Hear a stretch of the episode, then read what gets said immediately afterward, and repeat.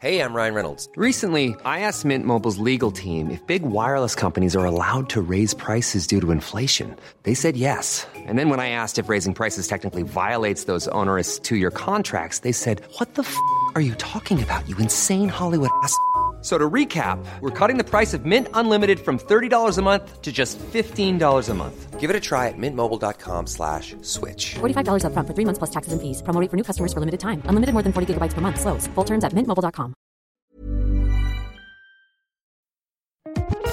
Bienvenue sur Radio DevOps, la balado-diffusion des compagnons du DevOps. Dans chaque épisode, nous étudions l'actualité de notre mouvement ou du cloud en général, puis nous débattons sur un sujet de fond. Si c'est la première fois que tu nous écoutes, abonne-toi pour ne pas rater les futurs épisodes. C'est parti Bonjour à toi cher compagnon et bienvenue dans ce nouvel épisode d'Aparté. Euh, Aujourd'hui je suis avec Benoît Petit. Benoît Petit, euh, si tu écoutes le podcast au moment où il sort, tu le connais pas encore, mais il va nous rejoindre en tant qu'animateur dans Radio DevOps. Donc tu auras la primeur de cette interview avant qu'il nous rejoigne dans Radio DevOps. Bonjour Benoît. Bonjour. Comment ça va? Ça va très bien et toi? Bah bien, bien, bien. Bah, écoute, la première chose que je vais te demander, c'est de te présenter en quelques mots pour nos auditrices et nos auditeurs qui ne te connaissent pas encore, qui tu es, quel âge tu as, euh, euh, où tu habites, qu'est-ce que tu fais dans la vie, ce genre de choses. Euh, bah, je m'appelle Benoît, j'ai 29 ans. Euh, je suis ingénieur cloud ou SRE en fonction des, appellations. Euh, dans les faits, j'ai fait ça pendant 6-7 ans, mais récemment, j'ai quitté mon job pour me lancer dans un, un projet entrepreneurial. et donc, bien entendu, le DevOps, euh, la conteneurisation, ça c'est pour le, futur podcast. Euh, c'est des choses qui m'intéressent, qui font partie de mon métier euh, au quotidien. Donc ravi de ravi de discuter avec toi aujourd'hui. Et sinon dans la vie, je suis un fan de basket. J'aime bien les bons vins et et globalement je suis assez curieux et assez ouvert d'esprit, donc je m'intéresse à, à peu près tout ce que je connais pas en général. Euh, voilà. voilà ce que je peux dire. J'imagine que la curiosité, c'est quand même un, trait de caractère qu'on va retrouver euh, chez beaucoup de personnes qui euh, sont intéressées par le DevOps. Justement, en parlant de DevOps, est-ce que tu peux nous donner ta propre définition du DevOps? Parce que tu, comme tu le sais, en suivant un peu, il y, a, plein de définitions et du coup, je demande à chaque personne quelle est sa définition à lui. selon moi, c'est une méthode de travail et de communication, principalement, euh, notamment entre les équipes euh, techniques dans une entreprise, donc que ce soit les développeurs, les gens qui gèrent l'infrastructure et les gens qui gèrent les projets, euh, voire même la finance. Enfin, pour moi, c'est un petit peu une philosophie à appliquer sur les échanges entre toutes les équipes. Après, autour de ça, bien sûr, il y a de l'outillage qui vient se, se, greffer et qui vient faciliter certains process. Euh, mais moi, ce que j'en retiens, c'est pas forcément la, la partie technique, c'est plus, euh, euh, c'est plus la, la, transparence et la communication à mettre en place pour travailler avec les autres, euh, ceux qui sont pas euh, dans notre propre silo, euh, on va dire. donc, on, on, à la base, effectivement, c'est beaucoup axé autour de la communication entre les développeurs et l'infrastructure, mais c'est, j'ai l'impression que la définition prend du sens quand on applique un peu ces principes-là euh, hors de ce cadre euh, seul. Euh, voilà. Pour toi, du coup, le DevOps peut s'appliquer complètement à une entreprise entière, en fait, à tous les services de l'entreprise? en un sens, oui. Il y a des exemples qui me viennent en tête. C'est par exemple l'interaction entre la technique et la finance. ça, c'est des exemples que j'ai vus récemment. Euh, typiquement, de plus en plus d'entreprises sont sur du cloud public, comme tout le monde sait. Et en fait, euh, moi, ce que j'ai constaté, c'est qu'il y a des services financiers qui, du coup, s'y retrouvent pas, euh, dans le sens où ils étaient habitués à une informatique gérée avec un capex, des coûts annoncés sur trois ans, etc. Et maintenant, comme on consomme à la demande, ils ont besoin de retrouver la visibilité qu'ils avaient précédemment. et dans ma conception des choses, en tout cas, effectivement, je sais pas si je suis dans les, clous de la définition officielle, mais dans ma conception des choses, euh, appliquer la, le mouvement DevOps, c'est aussi être capable de redonner cette visibilité et cette, euh, compréhension des choses à la finance, tout en gardant la flexibilité des outils qu'on utilise aujourd'hui. c'est pour moi c'est un peu une un parallèle, on va dire oui un parallèle, quelque chose de similaire à ce qu'on peut faire quand on donne des outils de métrologie aux développeurs pour qu'ils aient une compréhension totale de ce qui est impliqué par leur code, euh, bah, donner des outils et euh, une visibilité euh, factuelle sur ce que coûte le cloud et ce que coûte l'infrastructure à la finance, c'est quelque chose que, en tout cas dans ma conception des choses, je fais rentrer dans la définition du DevOps. Je suis parfaitement d'accord avec toi. Pour moi, ça s'étend au-delà de l'informatique. Le DevOps étant un terme générique, mais il y a la coopération et pour moi, ça s'étend vraiment dans toute l'entreprise. Quand, c'est bien fait, toute l'entreprise va chercher à s'améliorer constamment. Et ben justement, toi, comment t'en es venu au DevOps? Comment est-ce que le, DevOps t'a rencontré ou comment est-ce que toi, tu as rencontré le DevOps? Euh, bah, ça s'est fait assez euh, naturellement, on va dire. J'ai un peu suivi le marché, puisqu'en fait, au départ, euh, au départ, je suis ingénieur réseau je suis devenu assez rapidement. Enfin, ça c'était ma formation. Après, en travaillant, j'ai fait beaucoup de systèmes, beaucoup de réseaux, beaucoup de virtualisation. Euh, et à un moment donné, euh, je suis rentré dans une société de conseil euh, dont c'était une des spécialités, euh, qui était spécialisée dans le cloud et, euh, et dans les méthodes DevOps. Euh, et en fait, c'est en j'ai fait ce saut grâce à mon bagage technique, mais par contre sur les méthodes DevOps et sur le, la philosophie qui est autour, j'étais disons que je touchais le sujet du doigt sur la théorie, mais je l'avais pas vraiment pratiqué. Euh, et c'est en rentrant dans cette entreprise et en allant faire des missions euh, par l'intermédiaire de cette entreprise que euh, que je me suis mis effectivement à travailler dedans. Et donc maintenant, bah, ça fait trois ou quatre ans que que ça fait partie de mon quotidien. voilà, donc ça s'est fait vraiment en suivant le marché naturellement. Il n'y a pas eu d'événements particuliers, ça s'est fait en douceur. et j'ai trouvé ça assez. Alors, dans les faits, c'est quelque chose dont j'entendais parler depuis longtemps, mais euh, c'est vraiment différent de, de, lire des bouquins dessus, euh, d'écouter des conférences sur le sujet et de le vivre au quotidien. C'est vraiment quelque chose de différent et j'ai pu le faire à partir de ce moment-là. Merci.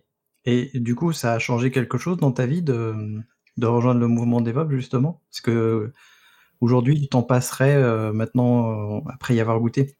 Non, je m'en passerais pas. Bah, comme je disais, en plus, je mets beaucoup de choses dans peut-être un peu trop, je sais pas, je mets beaucoup de choses dans cette idée-là.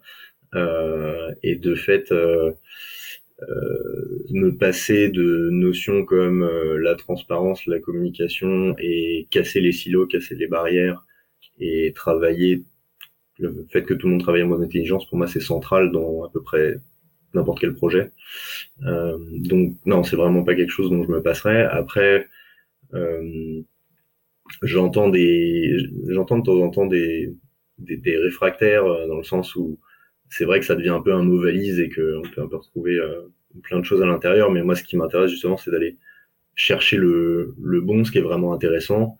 Euh, dans toute notion un peu à la mode, il y a, y a toujours beaucoup de choses qui se grattent, des bonnes et des moins bonnes. C'est juste à nous de faire le tri, je pense, et de, et de choisir les concepts qui sont vraiment intéressants pour notre travail et pour, pour être le plus efficace et le plus intelligent possible au quotidien. Euh, justement, euh, tout à l'heure en introduction, tu disais que tu étais euh, devenu entrepreneur et j'ai vu que ça faisait un mois en fait que tu avais quitté ton emploi salarié, que du coup tu es devenu entrepreneur, tu nous as rejoint dans le comment dire dans le côté obscur où il y a des cookies et tu as publié un long article de blog justement sur les raisons de ton départ du salariat. Est-ce que tu peux nous en dire un peu plus? Enfin, plutôt, est-ce que tu peux résumer quelques parties euh, saillantes de ton article de blog que j'ai trouvé très intéressant sur les raisons vraiment de ton départ de, ce monde-là. Euh, oui, je vais essayer de, je vais faire le plus court possible. Euh, il y, a, plusieurs raisons. La principale, c'est que j'ai l'impression qu'on on a un problème majeur aujourd'hui. Et quand je parle de ça, c'est pas un, un petit problème, c'est pas un problème économique, c'est pas un problème euh, par rapport à notre métier précisément, c'est un problème beaucoup plus global que ça. Euh, c'est qu'on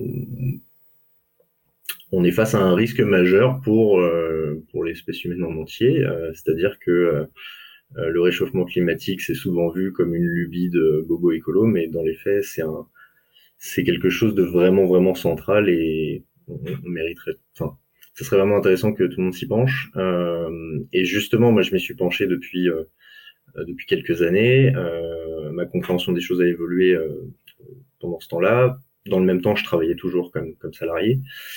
et au fur et à mesure, je me suis rendu compte que pour être vraiment cohérent avec ma vision de cette question-là, il était, il devenait indispensable de de faire bifurquer mon, mon travail aussi, de travailler dans la direction qui me semblait être la bonne. Euh, et donc euh, c'est la raison principale pour laquelle euh, j'ai quitté le salariat, c'est pour me lancer dans un projet qui, selon moi, va dans le bon sens. bien sûr, on verra comment ça se passe, mais en tout cas faire le, faire l'essai, tenter quelque chose, ça m'est apparu très très important au bout d'un moment. Et voilà, c'est pour ça que j'ai quitté le, c'est pour ça que j'ai quitté mon entreprise il y a un mois. En fait, tu, euh, il y a aussi un autre sujet, euh, je sais pas si euh, tu veux l'aborder, mais en fait, moi, quand j'ai lu ton article de blog, j'étais vraiment touché par la sincérité de l'article, et je me suis demandé à un moment si tu, si tu avais déjà lu la lettre de Copenhague ou si tu avais entendu parler du Climat Manifeste, parce qu'il y a en effet l'aspect écologique dont tu parles, mais t'as pas parlé de l'aspect euh, démocratique ou, euh, ou, souveraineté numérique euh, qui, qui, qui, va avec ton départ. Est-ce que justement tu connaissais bah, déjà ces deux lettres et est-ce que le côté démocratique en plus du côté écologique est, est aussi important pour toi? Alors la première question, je connaissais le Climat Manifeste, euh, j'ai rejoint le, le, Slack qui est associé à cette lettre-là, enfin c'est quelque chose que je suis depuis quelques temps.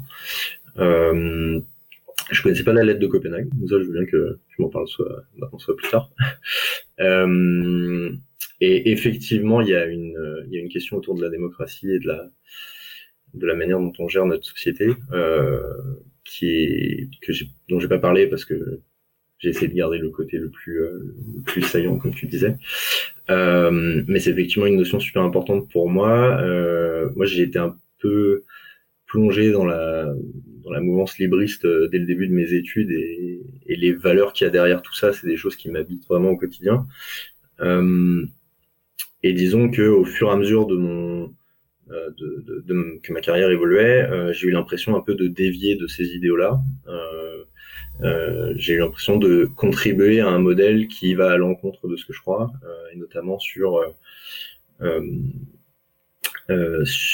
pour, sur des aspects qui sont super importants pour que une démocratie puisse fonctionner et pour que euh, les idéaux que j'ai puissent exister. Euh, et c'est notamment euh, la transparence de la technologie, la capacité de du peuple au sens les gens, enfin au sens tout le monde, la capacité de pouvoir s'accaparer la technologie et, l'utiliser tel tel que l'on pense pouvoir l'utiliser et pas être manipulé par elle ou par les gens qui la, qui la gèrent.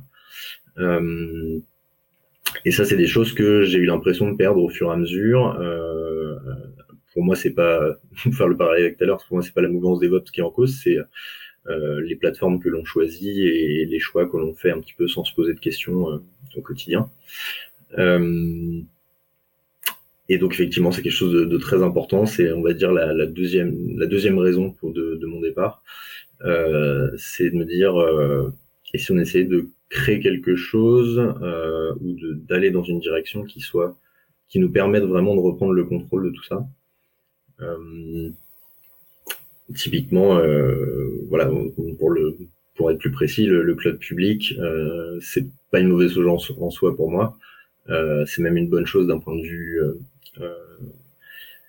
d'un point de vue des usages et d'un point de vue de l'écologie, on pourra en reparler une fois. Euh, mais la manière dont on l'utilise euh, fait qu'on a on a perdu total contrôle dessus. On, utilise des plateformes qui sont euh, euh, qui sont sous sous la juridiction du, du Cloud Act notamment, qui permettent à voilà n'importe quelle institution aux États-Unis d'avoir accès aux données sans sans avoir besoin de demander la permission à un juge. ça, parmi d'autres sujets, fait que à mon sens, c'est pas quelque chose qui est viable euh, quand on regarde voilà comment comment les choses évoluent, comment la société évolue, quels problèmes on a aujourd'hui. voilà, il faut être capable de maîtriser ce qu'on utilise et c'est pas le cas aujourd'hui. Ça ne t'étonnera pas si je dis que je suis parfaitement d'accord avec toi, je pense. Euh, la lettre de, Copenhague, on en a fait une traduction. Je mettrai le lien en description pour nos auditrices et nos auditeurs. Euh, brièvement, en fait, c'est une lettre euh, qui date de 2007 qui appelle les techs en fait à réfléchir à ce qu'ils font dans leur quotidien et, réfléchir justement aux impacts politiques et éthiques bah de des programmes qu'ils créent. Euh, typiquement, il y a deux semaines, euh, j'ai, euh, je suis tombé sur un article sur la reconnaissance faciale et la surveillance des panneaux publicitaires dans la rue. Et du coup, je me suis dit, mais les qui développent ce genre d'outils, est-ce qu'ils se posent des questions ou pas? Donc, c'est, ces sujets-là que soulève la lettre de Copenhague. Donc, je vous encourage à aller la lire. Et si elle vous plaît, allez la signer comme le Climat Manifeste que je mettrai aussi en description alors tu es resté un peu, un peu de, comment dire? Secret, euh, évasif sur ton projet entrepreneurial. Est-ce que tu veux qu'on en parle ou est-ce que c'est un vrai secret? Tu attends d'être prêt pour en parler? Je sais pas, parce que moi je j'ai regardé sur ton LinkedIn, j'ai rien vu. Je me dis: «Mais qu'est-ce qu'il fait, euh, Benoît, aujourd'hui?»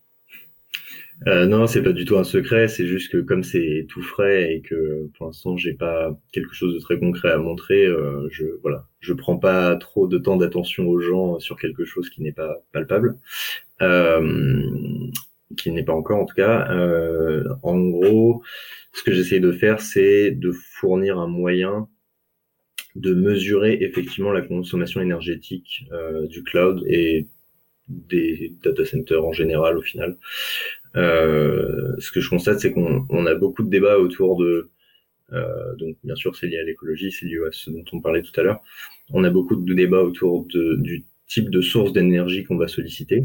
Euh, J'entends pas mal de débats autour de les renouvelables contre le nucléaire, etc. Euh, ça c'est des questions qui sont importantes, mais moi quand j'ai commencé à creuser le sujet, j'ai trouvé euh, beaucoup d'articles sur euh, l'impact énergétique du, des data centers et du numérique en général.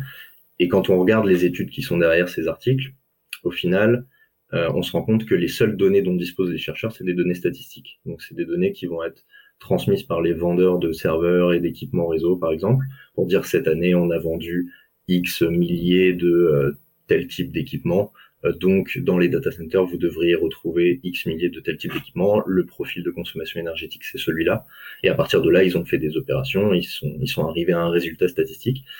Euh, donc, ce qui est très intéressant, mais moi, je me suis dit, euh, c'est quand même impressionnant. On a euh, la consommation énergétique du numérique, euh, et enfin, c'est quelque chose qui est en, en évolution constante, qui évolue tous les ans. On prévoit des chiffres assez astronomiques euh, sur euh, sur 2030, euh, mais dans les faits, on l'a jamais mesuré. En fait, dans les faits, on fait on fait qu'une projection et on n'est pas capable de de se baser sur des, des chiffres réels. Donc là, à partir à partir de ce moment-là, je me dis que il manque quelque chose pour réellement prendre des, des décisions éclairées et, et pour pouvoir agir derrière et essayer de, de limiter cet impact. Euh, et donc c'est exactement mon projet projet, c'est de, créer un outil euh, euh, qui permette donc libre. Ça c'est la première étape. Donc là, on va pas gagner d'argent. Hein. Là, c'est vraiment les, fondations. Euh, c'est de, créer un outil libre pour mesurer la, consommation énergétique, des serveurs, notamment dans un contexte de virtualisation. Le but c'est d'aller jusqu'au conteneur. c'est d'essayer de, de donner quelque chose de facilement utilisable pour que l'on puisse, euh, en tout cas que les, les professionnels d'infrastructure, que ce soit du cloud, des hébergeurs plus classiques, puissent donner à leurs clients la visibilité sur euh, voilà ce que vous faites euh, dans tel projet, euh, telle application consomme tant, euh, parce que tel composant consomme tant. Voilà, l'idée c'est d'aller au, plus granulaire possible. et une fois que cet outil existe, il y a un second projet qui est de créer une une offre de, de cloud qui va intégrer ce, ces métriques-là, euh, euh, comme euh, on va dire que ça va être une fonctionnalité importante de la plateforme, de permettre aux clients de comprendre ce qu'ils consomment et derrière de leur donner des pistes pour réduire cette consommation et, et faire les choses de manière plus sage, on va dire. donc voilà, c'est là-dedans que je me lance. Mais comme je disais, c'est tout, c'est tout nouveau. Hein. J'ai quitté mon emploi il y a un mois comme tout le monde, je suis parti en vacances. Euh, je termine deux trois travaux dans mon appartement, donc c'est pour ça je je martèle pas trop le projet parce que je veux pas saouler les gens. Alors pour l'instant, c'est du vaporware, donc euh, voilà. Bah écoute, on va rester en contact parce que moi ça m'intéresse en, tant qu'éditeur de solutions en ligne euh, et étant proche de l'écologie puisque avec euh, Thomas, avec qui on a monté l'Hydra, on a deux SAS, et c'est vrai que les deux SAS, on les pense pour étant les plus économes possibles.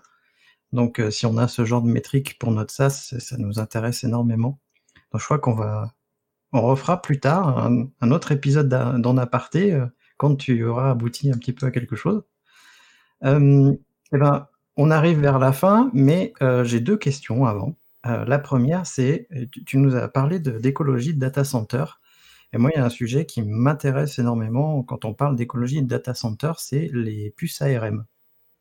Parce que je me dis que dans l'avenir, les puces ARM qui sont beaucoup plus petites et qui consomment beaucoup moins qu'en fait les puces euh, x86, est-ce que ça pourrait être intéressant pour les centres de données en sachant qu'il bien évidemment, il faut changer les, applications et les systèmes d'exploitation? Est-ce que tu t'es penché là-dessus ou pas? Un petit peu, c'est pas c'est pas mon sujet central en ce moment. Euh, la, la, solution que je veux mettre en place, l'idée c'est qu'elle soit le plus agnostique possible euh, parce que j'ai pas je crois pas raisonnablement à un shift de du tout x86 vers le tout ARM dans les data centers du jour au lendemain. Mais euh, en tout cas, effectivement, c'est un c'est un des sujets qui est super intéressant derrière pour la pour réduire l'impact euh, l'impact dont on parlait, euh, c'est d'utiliser des technos qui vont être beaucoup plus efficientes d'un point de vue énergétique. Euh, après, c'est pas c'est pas ma spécialité non plus, tu vois. Je, je suis pas je suis pas spécialiste ARM, mais c'est un sujet que je suis de loin parce que c'est vraiment intéressant effectivement.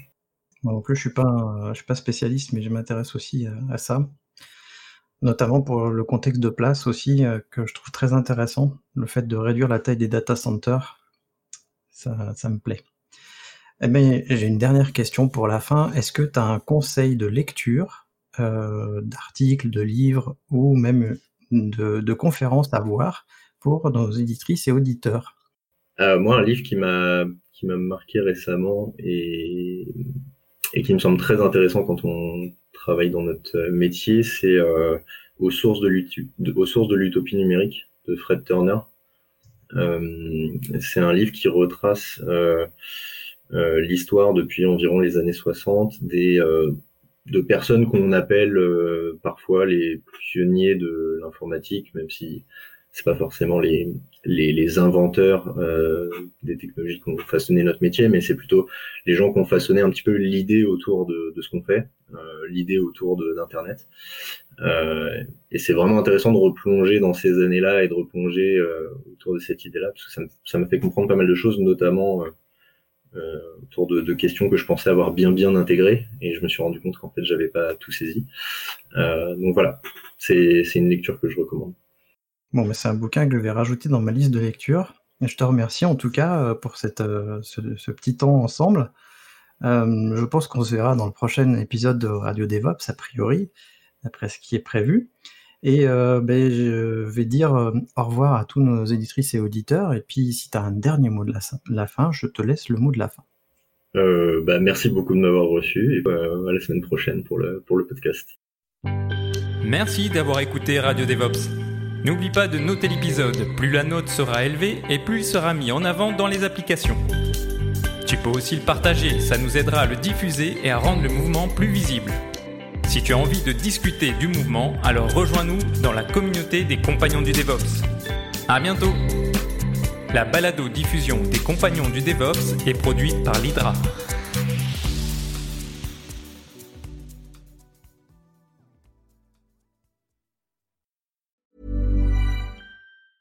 Hi, I'm Daniel, founder of Pretty Litter. Did you know cats tend to hide symptoms of sickness and pain? I learned this the hard way after losing my cat, Gingy. So I created Pretty Litter, a health monitoring litter that helps detect early signs of illness by changing colors, saving you money and potentially your cat's life. Pretty Litter is veterinarian developed, and it's the easiest way to keep tabs on your fur baby's health right at home. Go to prettylitter.com and use code ACAST for 20% off your first order and a free cat toy. Terms and conditions apply. See site for details.